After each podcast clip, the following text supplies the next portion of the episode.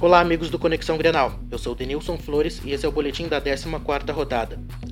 Na Arena, o Grêmio recebeu o Figueirense e venceu por 2 a 1. Os de Wallace e Bobô para o tricolor. Para a equipe visitante, Ayrton acertou um belo chute de primeira. A equipe de Roger Machado manteve o controle da partida, chegando a produzir diversas oportunidades de gols. Só que mais uma vez o tricolor desperdiçou boas chances e quase foi castigado. O Inter enfrentou o Santa Cruz e perdeu por 1 a 0 em uma bonita finalização de Keno ainda no primeiro tempo. Sem poder de reação, a melhor chance do Inter ao gol adversário foi com Sacha, que acertou o pé da trave do goleiro Thiago Cardoso.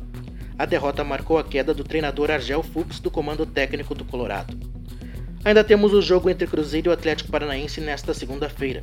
Havendo vitória da equipe do Paraná, o Atlético ultrapassará o Inter na tabela, Fechando a rodada na terça-feira, o líder Palmeiras enfrenta o Santos. Neste momento, o Grêmio é terceiro colocado com 27 pontos e no próximo domingo enfrenta na Ilha do Retiro o Esporte, às 18 horas e 30 minutos.